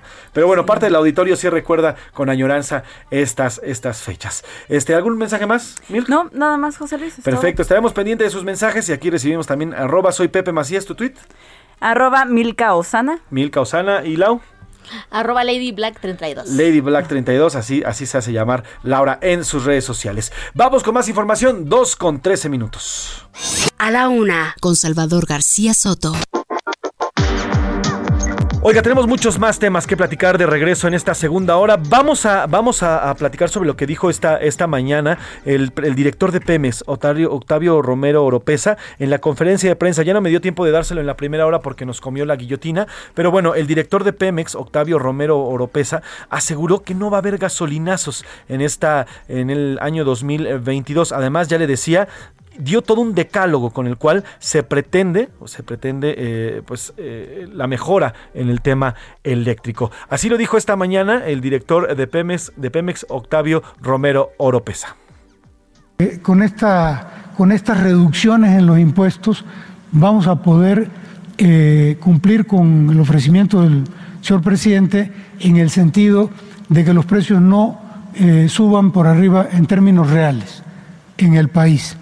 Es decir, estos rumores de que van a haber incrementos en enero, gasolinas, no, porque precisamente eh, hemos contado con estos apoyos de parte del gobierno federal. Apoyos Además habló, no solamente nos informó que no va a haber este gasolinazo para el próximo año, también habló de este decálogo que ya le mencionaba, en el cual son estos 10 puntos con los cuales se pretende la autosuficiencia energética.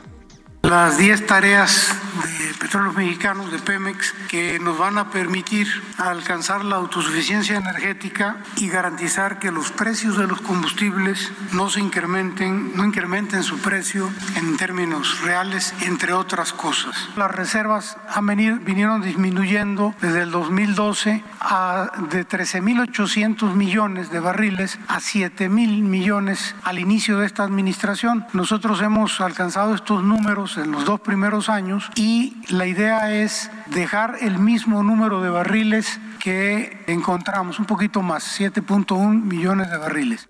El director de Pemex, eh, Octavio Romero Oropesa, dijo que para estas 10 tareas en 2022 se van a destinar 388.630 millones de pesos. En 2023 se canalizarán 372.326 millones de pesos y para el 2024, ya al final del gobierno del presidente López Obrador, se van a destinar 355.046 millones de pesos. La meta para el 2024, según lo dijo eh, Octavio Oropesa, es producir 2 millones de barriles. Actualmente se procesan 714 mil barriles y se exportan un millón y se eh, exportan un millón 19 mil barriles. El objetivo es reducir la exportación y aumentar la refinación al 100%. Para el 2021 se está cerrando con casi 50% de la utilización del Sistema Nacional de Refinación, mientras que para el 2024 se dejará la utilización al 86% por, eh, ciento para cubrir la el autoabastecimiento de estos combustibles. Importante el anuncio que hace esta mañana el director, el director de Pemex, Octavio Romero Oropesa. Vamos a otro tema. A la una, con Salvador García Soto. Oye, vamos a ir a Chihuahua porque el exgobernador César Duarte presentó ocho denuncias en contra de exfuncionarios del también exmandatario de ese estado, Javier Corral. Federico Guevara, eh, corresponsal allá en aquella entidad. Cuéntanos, buenas tardes, ¿de qué van estas denuncias? Buenas tardes, mira, varía de todo, esto es así como que de chile y de manteca.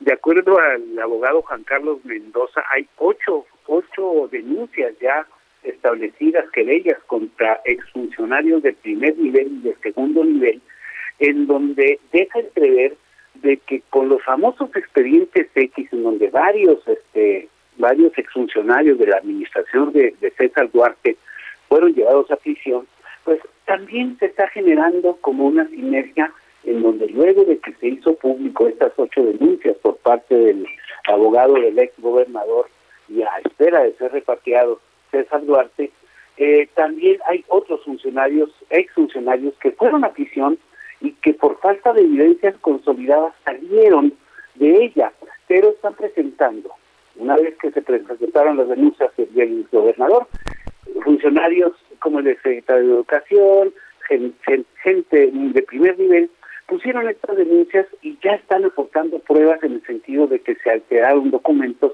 para llevarlos a prisión. Y esto pues puede generar un fuerte dolor de cabeza a inicio casi de un nuevo año para el ex gobernador Javier Corral y varios funcionarios de, de estas personas de la famosa llamada Operación Justicia Chihuahua. Y estas denuncias están interpuestas y solo falta ver cómo van a proceder. Esto es hasta el momento, pues lo que decimos por acá, la punta del iceberg, porque indudablemente esto pica y se extiende. Federico, ¿cuál sería el objetivo? ¿Cómo tú lo ves que estás allá políticamente hablando de estas, de estas denuncias? A ver, hay una coyuntura muy especial. Hay que recordar que la actual gobernadora, María Eugenia Campos, también fue señalada eh, en estos expedientes X. Incluso ella este, iba a ser detenida, pero mediante recursos y amparos logró eh, salvarse, ahora sí vamos a decirlo de. Y se habla de que en esta, en este nuevo gobierno han sido un poco más lexos y han permitido el que se ingrese a las investigaciones como debe de ser y se está notando un sinnúmero de irregularidades. Pudiese mucha gente aquí dicen que es una vendetta, que es una venganza, pero no, simple y sencillamente hubo muchos eh, muchas evidencias que se modificaron para pues darle gusto al exgobernador Javier Correa. Pues estaremos pendientes, Federico, de lo que vaya surgiendo en estas denuncias y si son procedentes y también si podrían llegar incluso a- al exgobernador Javier Corral. Te mando un abrazo, Federico, que tengas buena tarde. Igualmente, José Luis, buenas tardes. Federico Guevara, nuestro corresponsal allá en Chihuahua. Y vamos a ir a otro tema. A la una, con Salvador García Soto. Oiga, usted ha escuchado seguramente el término inflación, pero el término estanflación, ese término es muy poco utilizado y en nuestro país, la economía mexicana, está en riesgo. Para que nos explique y saber qué significa, este, eh, qué significa el término estanflación y cómo es que afecta a la economía de nuestro país, saludo con muchísimo gusto a Verónica Reynolds, ella es reportera de la sección Mercado de Heraldo de México. Verónica, cuéntanos qué es la estanflación, un término que muy pocas veces escuchamos, y cómo está afectando y cómo nos va a afectar a los ciudadanos de a pie. Buenas tardes. Hola, José Luis, buenas tardes. Pues sí, efectivamente es más común escuchar la palabra inflación que estanflación, ¿verdad? Y bueno, pues la estanflación, ¿qué es? Es, es la conjugación del estancamiento de la economía y una elevada inflación. Entonces, bueno, para los economistas o los analistas más bien del sector privado, ellos dicen que México no se ha liberado del fantasma de esta estanflación. Para ello, Marco Arias Novelo, eh, analista económico del grupo financiero Monex, explica que luego de la caída de la economía de 8% en el 2020, en el primer trimestre de 2021 registró una ligera recuperación con una tasa positiva de 0.44% del PIB, lo que se asentó en el segundo trimestre con un crecimiento de la economía de 1.5%. Sin embargo, para junio-septiembre se observó una nueva contracción de la economía con una tasa negativa de 0.4%. Y aunque se espera un rebote en el cuarto trimestre, este no será suficiente para compensar. Así pues, José Luis, si vemos, o sea, en el tercer trimestre podríamos haber estado hablando Se nos cortó la llamada con Verónica Reynolds. Ahorita hacemos, ahorita mismo hacemos, eh, la recuperamos con nuestra, nuestra reportera. Y este término es súper raro. Sucede cuando hay un estancamiento económico. Por eso se dice estanflación. Se es- estanca, se estanca y esta inflación eh, además aumenta, es decir, la, la economía se estanca, el crecimiento económico se estanca y la inflación, por el contrario, va aumentando, va creciendo.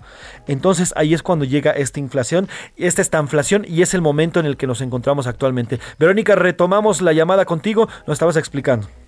Sí, disculpa, José No te ya preocupes. sabes, esto de las comunicaciones a veces no es como lo más bueno, ¿verdad? Pero bueno, te comentaba, en el primer y segundo trimestre del año eh, hubo una recuperación económica ligera, pero la hubo respecto a la caída del 8% del año pasado, nos explicaba Marco, Marcos Arias Novelo de Grupo Monex, pero ya en el tercer trimestre hubo una contracción nuevamente de la economía con una caída de 0.4%. Ahí podríamos haber estado hablando de una inflación porque teníamos una contracción negativa y una alta inflación. Él dice que bueno que para el cuarto trimestre, aunque se espera un rebote de la economía, este será muy ligero, por lo que no va a poder compensarlo, ¿no? De ahí que para Arias es en una lógica de que la economía está contrayéndose y al mismo tiempo se observan tasas de inflación récord, esto es compatible con una esta inflación. Pero para Jorge Gordilla, director de análisis económico de CI Banco, no es el caso, porque para él la economía está creciendo en términos reales, muy poco, pero bueno, está creciendo, pero también dice que no se puede descartar el riesgo, ya que puede contraerse nuevamente la economía ante un rebote más fuerte de la pandemia, una nueva cepa, una caída fuerte de la economía norteamericana, problemas geopolíticos o la continuidad de aumentos constantes en la inflación, entre otros factores. Así que para el especialista, aunque no es el escenario, porque todavía hay mucha esperanza de que se siga el camino de la recuperación económica durante el 2022, los riesgos están puestos y más aún cuando se están viviendo cosas que no se habían visto hace mucho tiempo, ¿no? Para Adriano Lagarce, economista en jefe del grupo financiero Citibanamex, se hablaría de una materialización tomando en cuenta que este término surgió entre los años 60 y 70, donde el crecimiento económico era muy bajo y el, y el, del, y el de la inflación muy alto, como lo hemos estado viendo a partir del tercer trimestre del año en México, ¿no? Pero dice que en el contexto actual se observa una recuperación de la economía, que si bien no es el deseado y menos después de esta caída que te comentaba del 8% en, durante el 2020, pues el riesgo está ahí, ¿no? Por lo que al no haber un estancamiento y a pesar de que la inflación sigue siendo alta, no se puede eh, no se puede estar hablando de una inflación aún. Pero advierte, como, Ajá. como lo hace el DCI Banco, que los riesgos de que, de que se dé un escenario inflacionario se han incrementado y se están incrementando en la medida que pasa el tiempo. Y se sigue observando una debilidad persistente en la economía, presiones muy patentes sobre los costos de los insumos Ajá. y sobre los precios al consumidor. Pero bueno, o sea, si vemos las opiniones de los tres analistas, pues pareciera que no estamos como tal en una inflación, pero sí en riesgo De caer en pudiera ella. presentarse. Pues Verónica, estaremos al pendiente de las cifras. Ya para el próximo año veremos el verdadero, ahora sí que el verdadero inflación y si llegamos a este término que es la estanflación. Te mando un abrazo, que tengas buena tarde, Verónica. Igualmente, buenas tardes. Verónica Reynolds, reportera de eh, Mercados Heraldo de México. Vámonos con una canción, Lindsay Hell, es Champán, y regresamos aquí en A la Una. You make me feel like Jessica Biel, stepping out of a stretch, diamonds hugging my neck for the paparazzi. Got me like I'm dropping the mic, so naturally, David. Just call me Aretha for real. You make me feel like I'm the champagne. Estás escuchando A la Una con Salvador García Soto. Regresamos. Ya estamos de vuelta con A la Una con Salvador García Soto. Ahora que llega ya el final de este año dos mil y pico, nos toca mirar hacia atrás y recordar que hemos vivido para tratar de mejorar y que no pase lo de siempre sin más demora. Aquí van mis propósitos del año que viene. Tendré que empezar a fumar y ganar unos kilitos, cuidarme menos, salir más. Voy a empezar ahora mismo, quiero gastarme mucho más en cosas que no necesito y voy a dejar de ir ya a los martes de fubito. Ay, qué aburrida es la perfección más navegar cuando llueve. Ahí rodaré mi escena sin guion. Hagamos por una vez lo que no se debe. 2 de la tarde con 31 minutos, 2 de la tarde con 31 minutos. Estamos escuchando a Juan Gómez Canca, conocido como Canca, este eh, español, eh, músico español, con esta canción que todos vamos a tener. Seguramente usted ya está pensando, yo ya lo he maquilado estas últimas dos semanas. ¿Cuál será su propósito de año nuevo? Así se llama esta canción de Canca de este músico español, Propósitos de Año Nuevo. ¿Cuáles son sus propósitos? ¿Cuáles son tus propósitos, Rubén? Por ahí dice hacer ejercicio. Ah, comprarse un avión dice, bueno, espérate a que lo vuelvan a rifar igual y te lo ganas. Eh, hacer ejercicio, dejar de fumar. Espero que sea uno de los, si usted fuma, sea uno de esos propósitos. Tal vez bajarle la comida, comer más sano, eh, sanear sus economías, pagar deudas, en fin. Hay muchos, acercarse a las familias. Normalmente uno tiene como, como eh, propósito de año nuevo, pues cosas eh, personales en cuanto al, no sé, el bienestar físico, el bienestar estético, en fin, pero se olvida uno a veces de la familia. También porque no un propósito acercarse más a su familia. Si usted casi no ve a sus hijos, a sus nietos, a sus tíos, a sus hermanos, a sus padres, bueno, pues es momento de acercarse a ellos como un propósito de año nuevo, tender estos lazos de amistad, tender estos lazos de fraternidad y de familiaridad. Así que, ¿cuál es su propósito? Bueno, pues el Canca nos canta sobre esto ya en miras al fin de año. Qué aburrida es la perfección. Me gusta más navegar cuando llueve.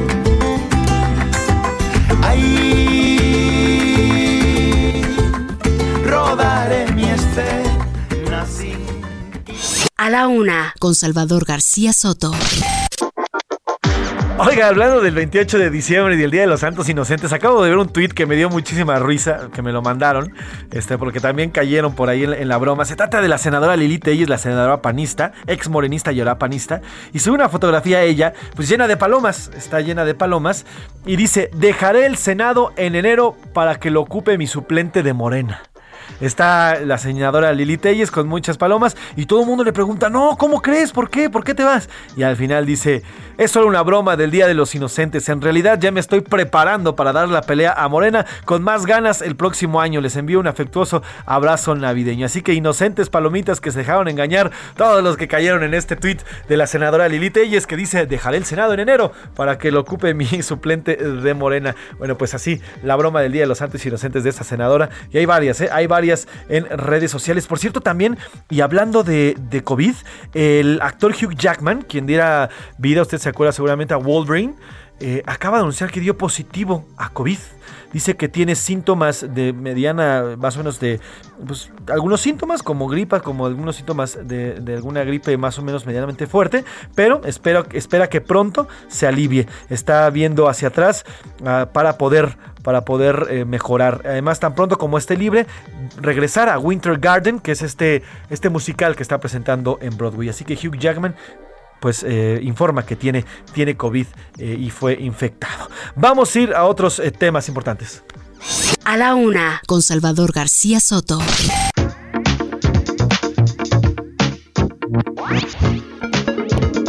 Dos de la tarde, dos de la tarde con 34 minutos en miras a la construcción del tren Maya, este tren eh, de una de las obras pretóricas del presidente López Obrador y faraónicas también. Bueno, pues por increíble que parezca, ha impulsado una industria, que es la industria de la venta de automóviles nuevos allá en Quintana Roo. Según esto, la Asociación Mexicana de Distribuidores de Automotores. Everardo Martínez, reportero de la sección Mercados, nos cuenta. Everardo, ¿cómo estás, hermano? Buen día. ¿Qué tal, José Luis? Buen día. Así es, como señalas, eh, pues parece extraño, pero este es el principal factor que está haciendo que las ventas de autos en estas cinco entidades en donde se está construyendo este ferrocarril de pasajeros, pues hayan incrementado. Los datos de la Asociación Mexicana de Distribuidores de Automotores señalan que de enero a noviembre de este año, en Quintana Roo, que además es una entidad en donde obviamente depende mucho del turismo, se reportó un aumento de 47.9% anual al venderse 16.514 unidades. De hecho, Quintana Roo fue la entidad que más reportó un alza en ventas. Yucatán, por su parte, reportó un aumento en la misma comparación de 17.4%, Campeche de 20.3%, Tabasco 22.3%, Chiapas 15.5% y hay que decirlo así porque a nivel nacional las ventas están creciendo 8.6% y están en los últimos meses reduciéndose estas comparativas. Eh, por si eh, hay que recordarlo, eh, este año pues a partir de junio, julio se empezó a eh, empeorar el tema de los inventarios por la falta de, de semiconductores, José Luis, y también hay que decirlo que eh, las ciudades en donde más está, las entidades en donde más se vendían los autos, pues hay estancamiento, por ejemplo, la Ciudad de México, pues en los 11 primeros meses de 2021 eh, creció solamente 0.8% anual. Entonces es lo que estamos observando en ese sector automotriz, pues que es importante para la, la economía, aporta 3.9% del Producto Interno Bruto y que pues esto también eh, está en, en línea con la promesa del presidente López Obrador, pues de impulsar la economía del sureste, que ha sido pues una, una meta que tiene desde el inicio del sexenio, José Luis. Pues estaremos pendientes de cómo va este aumento, porque como bien lo dices, y sobre todo esta industria, la de la, venta de autos nuevos, ha sido, pues, ha sido una de las más fuertes, de las que más fuerte ha sido golpeada durante toda esta pandemia con la baja de ventas. Y bueno, esto sorprende la verdad, porque no se esperaría que la construcción de este tren impulsaría a la venta en este estado. Y veremos cómo va también girando alrededor también en, el país, en el país en cuanto a la venta. Te mando un abrazo, Gerardo, y estamos en contacto con cualquier información. Seguimos pendiente, José Luis, saludos. Saludos, Everardo Martínez, reportero de la sección de la sección Mercados. Oiga, hace unos minutos el diputado del Partido del Trabajo, el diputado Gerardo Fernández Noroña, eh, emitió una transmisión en redes sociales en la cual, bueno, pues decía que ha desistido, desiste de las aspiraciones rumbo al 2024. Así lo dijo en este video el, el diputado petista. Presión verbal he estado reflexionando sobre la última campaña que me ha tocado vivir de denuesto, de calumnia, de mentira, de intriga dentro del movimiento y he tomado la determinación de dar a conocer que desisto de mis aspiraciones rumbo al 2024. No quiero seguir en esa dinámica absolutamente perversa, de desgaste, de intriga, en la cual yo no entré ni tenía intención de hacerlo, pero eh, he tomado esa importante decisión y quise comentárselos, sin más. Pues así, así el, el, diputado petista informó que se baja de la contienda presidencial. No sé si alguien iba a votar por, por él, pero bueno, pues al final de este video él deja en claro que se trata de una broma, una broma por el 28 de diciembre, que, su, que él sigue en pie, que va a ser candidato a la presidencia de la República. Más bien es otro, parece la broma, pero bueno, se trata de una broma la que él dice y dice, pues inocentes palomitas que se dejaron engañar, no me voy a bajar de la contienda y voy a seguir rumbo a la presidencia. Así que otro bromista, aunque la verdad, aunque la verdad es que la, la broma debió haber sido que él quiere ser presidente. Pero bueno, le ponemos su música triste por su broma.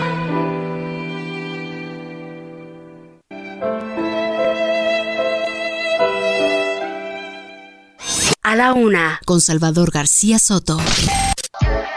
En este espacio le hemos dado seguimiento eh, desde la semana pasada, cuando a través de las aplicaciones, estos eh, transportes de aplicación como Uber, Cabify, este, Didi, eh, han aumentado sus precios exponencialmente. Incluso hay ya algunas cifras que indican un cerca del 70-80% en sus tarifas en estas épocas navideñas.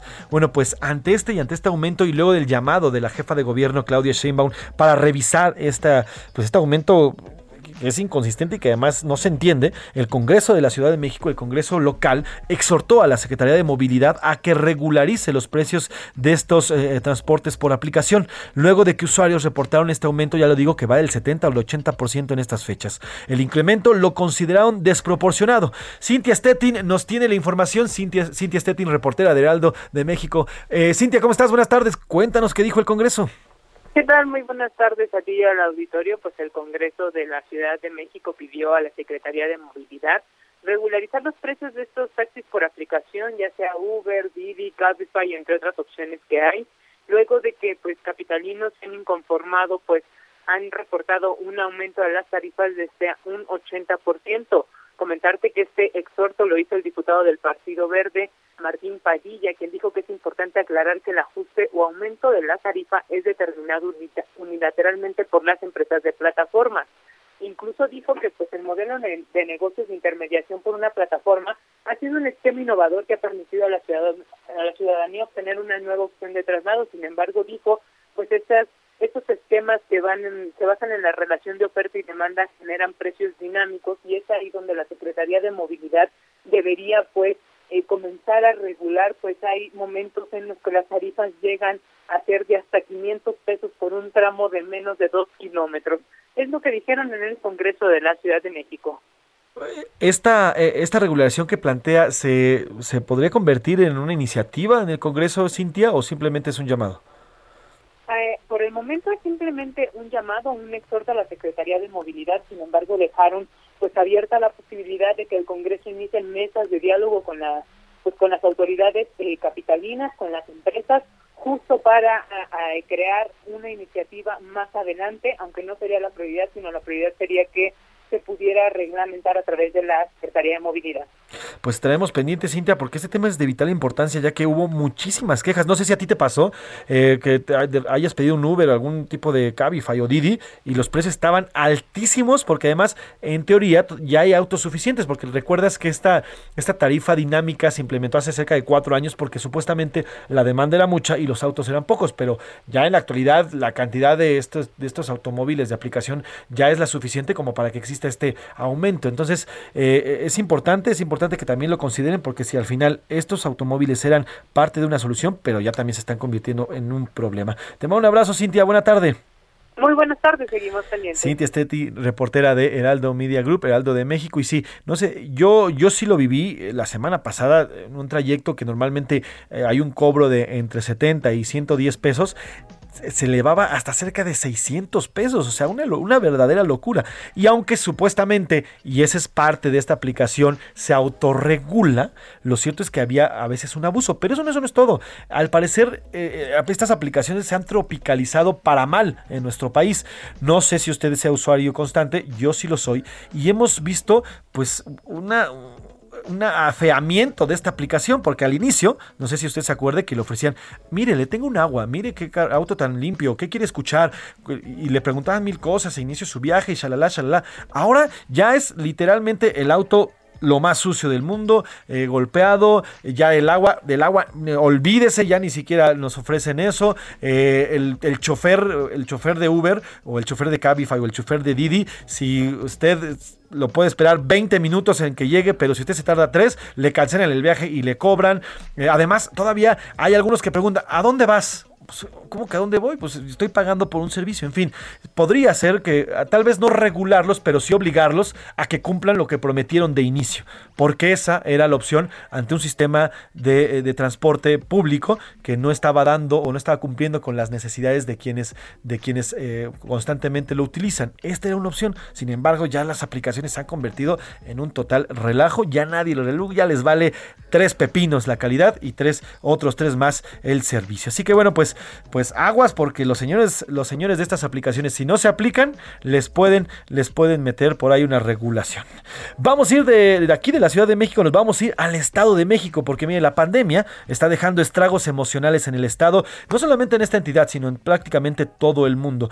Esta pandemia la cual nos ha llevado desde meternos en nuestras casas y encerrarnos hasta la pérdida de familiares o el estrés por padecerlo, por hacerse pruebas, por convivir con alguien que tuvo COVID y eso también estresa. En fin, todas además las secuelas que trae consigo el COVID eh, causan una serie de estragos emocionales y eso ha provocado un aumento, mire, por lo menos en el Estado de México, de más del 400%. Leticia Ríos, corresponsal allá en el Estado de México, nos cuenta. Leticia, ¿cómo estás? Buenas tardes.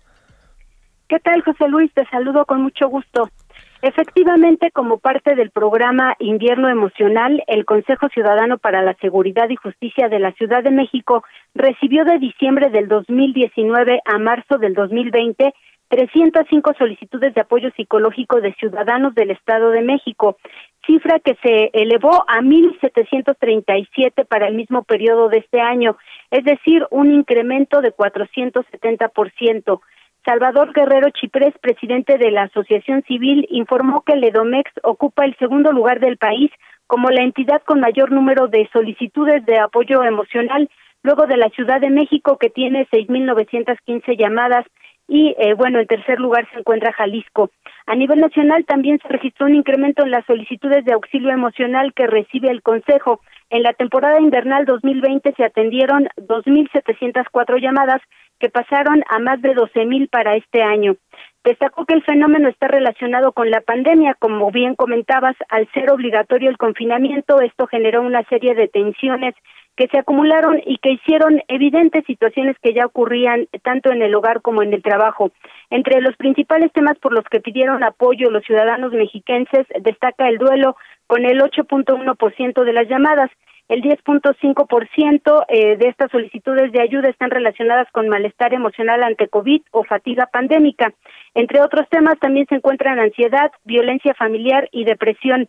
Te comento, José Luis, eh, que el 71.3% de los ciudadanos del EDOMEX que buscan contención emocional son mujeres y por grupos de edad eh, llama la atención que los jóvenes de 21 a 25 años son quienes realizan más llamadas al Consejo para la Seguridad y la Justicia, con el 17.3% del total de estas solicitudes de auxilio. Pues José Luis, hasta aquí mi reporte. Estaremos pendientes y bueno, es importante, es importante no tener miedo a pedir ayuda porque sí, eh, no solamente es la pandemia, sino también se juntan estas épocas navideñas. Leticia Ríos, corresponsal ahí en el Estado de México, te mando un abrazo, buena tarde.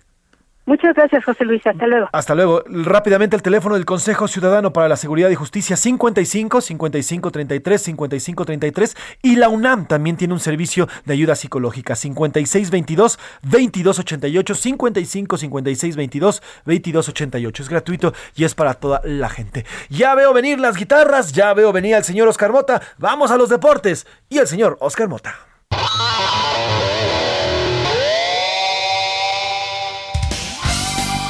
Oscar Mota, cuéntanos de la jornada deportiva. Mi querido Mafred José Luis Sánchez Macías, te mando un gran abrazo y por supuesto a los amigos que nos escuchan en este momento y posteriormente en el podcast que se sube de A la Una con Salvador García Soto. Yo soy Oscar Mota Aldrete. Hoy un gran día para ganar. Fíjense, martes 28 de diciembre. Eh, espero que me presten una lana, pero bueno, eso lo estaremos tramitando un poquito más adelante. La verdad estaba yo pensando de una manera bien original y de una forma que solamente yo sé se me estaba ocurriendo a mí, de jugarles una broma, ¿no? De jugarles una broma, darles una noticia medio ficticia y al final terminar con inocentes palomitas. Pero me puse a pensar y es que el 2021 ya nos jugó varias noticibromas que pensábamos que lo tal cual y no, son reales, ¿no? O sea, ya, ya con el tema de que Cruz Azul y Atlas hayan salido campeones, ya con eso tenemos absolutamente como para 46 Día de los Inocentes. Entonces, omitiré esa parte y eh, voy a platicarles un poquito de lo que me encontré en esta mañana y parte ya del mediodía con respecto, bueno, a los que todavía eh, algunas organizaciones deportivas le entran un poquito a las bromas, principalmente algunas con el fútbol americano en México, donde decían que eh, Le'Veon Bell, exjugador, por ejemplo, de los Steelers, corredor, pues llegaba a un equipo de profesional mexicano, o inclusive el propio Ben Roethlisberger, que sí, ya está dando tumbos, ya por ahí obviamente le rechina absolutamente todo, y que llegaba el día de hoy. Digo, está chistosón, ¿no? Por ahí otros decían eh, que Sergio Checo Pérez iba a dar eh, eh, una clase magistral con microbuseros, entre todos iban a enseñar maniobras de defensa al manejar. Bueno, pues ahí está, medio cotorro el asunto. Usted, a usted qué, qué notibroma deportiva le ha gustado a lo largo de el año. Lo que sí les tengo que platicar y que no es absolutamente broma y regresando un poquito con el tema del NFL, el día de ayer en la noche ganaron los Delfines de Miami el equipo de Santos de Nueva Orleans. Con esto Miami llega a 8 ganados y 7 perdidos. ¿Cuál es el punto? ¿Cuál es la situación? Que insisto, parecería de guasa, parecería de broma, pero no lo es. Es que Miami ya tiene ocho triunfos de manera consecutiva. Miami inició la temporada con un ganado y siete perdidos. Y ahora tiene ocho ganados, siete perdidos y está en camino no solamente de playoffs, puede aspirar, puede soñar con ganar la división esta de la conferencia americana, sí es un poco complicado porque arriba tiene a los Bills de Buffalo y a los Patriotas de Nueva Inglaterra, pero solamente por un juego. Si los Bills y el equipo de Patriotas perdieran dos partidos y Miami ganara dos partidos, por cierto, uno de ellos contra los Pats, de los que les quedan, pues con eso podría ser, insisto, ganador de esta división. Así que ahí está para los aficionados de eh, Miami, que tiene muchísimos aquí en México, por supuesto, desde las épocas de esos delfines de Don Shula, de Larry Sonka y posteriormente, claro, de lo que hizo Dan Marino. Dejando este tema, por supuesto, con la NFL, un poquito de fútbol, ya que, bueno, Ferran Torres es el nuevo jugador del Barcelona. Insisto, ¿eh? esto no, está, no lo estamos ya cotorreando, esto ya son noticias completamente confirmadas. Nuevo jugador del Barcelona, como parte de este proyecto de renovación que tiene Xavi dentro del equipo catalán, Ferran Torres, un jugador joven y que por supuesto estará buscando ser parte de esta nueva cara. Llegó por 55 millones de dólares, así que interesante lo que hará Ferran Torres. Y también, yéndonos a temas pamboleros, aquí en México, pues a Cruz Azul también ya regresó, mejor dicho, llegó su nuevo refuerzo. Ya les habíamos hablado de este cambalache que se hizo con la llegada principalmente de Roberto Piojo Alvarado a Chivas. Pues bueno, Uriel Antuna llega al equipo de Cruz Azul, que además ya había confirmado también en la delantera a Cristian Tabó, exjugador de Puebla. Entonces con esto, pues bueno, Cruz Azul se sigue reforzando. Pues ahí está, parte de lo que quería platicarles yo el día de hoy. Ya saben, no se embarquen, préstenme una lana, eso sí, eh, lo podría yo agradecer. Y lo pueden hacer en arroba mota guion bajo sports. Que hoy sea un gran día de los inocentes y por supuesto, un gran día para ganar. Regresamos. Gracias, Oscar Mota. Gracias. No, no te voy a prestar nada de lana. Mi lana está guardada hasta mañana si quieres. Hoy, hoy para nada. Nos vamos a despedir. Nos despedimos. Se ha acabado. Se ha acabado este a la una con Salvador García Soto. Me quiero despedir sin no puedo despedirme sin antes felicitar a mi querido compañero y amigo Iván Márquez, eh, compañero redactor aquí en redacción tanto de las noticias de la noche en televisión como de A la Una con Salvador García Soto. Chavo, chavo, cumple 23 años. Le mandamos un enorme abrazo hasta Lagos. Me parece que anda por allá descansando. Se te quiere y se te quiere bien, querido Iván. Feliz cumpleaños, Iván Márquez. Sigue creciendo muchísimo como lo has hecho acá en el periodismo. Te mandamos un abrazo a todo el gran equipo. Nos despedimos, no sin antes agradecerle a nombre de todo este gran equipo. Rubén, eh, Rubén Cruz en la producción. Milka Ramírez y Laura Mendiola están en redacción y en la coordinación de entrevistas. Está Quique, Quique en, eh, los controles, también estuvo Alan, un ratito estuvo en los controles. Eh, gracias, gracias a usted, Priscila Reyes en la producción general, también está Iván Márquez, está Diego Gómez, está Miguel Zarco y a nombre del titular de este espacio, el periodista Salvador García Soto, yo soy José Luis Sánchez Macías y está usted informado en este martes, martes 28 de diciembre. Recuerde, no preste un solo peso porque se lo pueden, lo pueden quitar. Le mando un gran abrazo, disfrute esta tarde, muy buen provecho, descanse y yo lo dejo con una canción para despedirnos con música. Vamos a irnos con Vetusta Morla, Año Nuevo.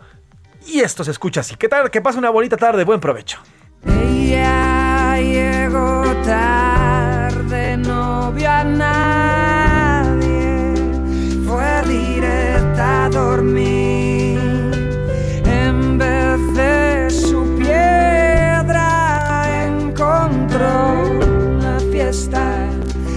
Su salón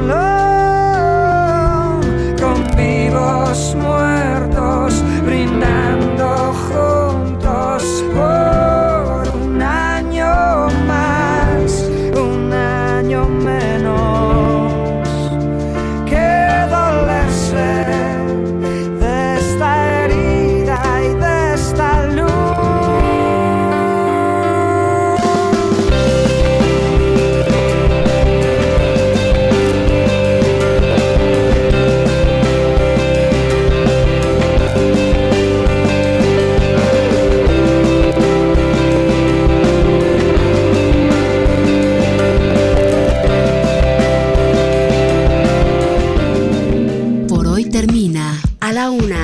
Salvador García Soto. Un encuentro del diario que piensa joven con el análisis y la crítica. A la Una con Salvador García Soto. De lunes a viernes de 1 a 3 de la tarde.